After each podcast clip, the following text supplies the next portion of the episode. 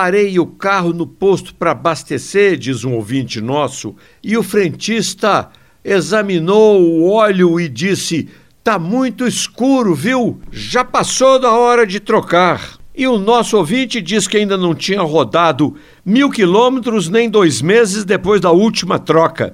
Será que o óleo colocado não era de boa qualidade? Ou o motor do carro está com problema? Negativo. O problema está na honestidade desse frentista que atendeu o nosso ouvinte, pois estava querendo se aproveitar que a maioria dos motoristas não entende bolhufas de automóvel, nem fazem a menor ideia de que o óleo está limpinho, quase transparente, quando novo dentro do frasco. Mas depois que roda alguns quilômetros, ele fica mesmo escuro, quase preto, o que é muito normal sinal de que ele está cumprindo suas funções.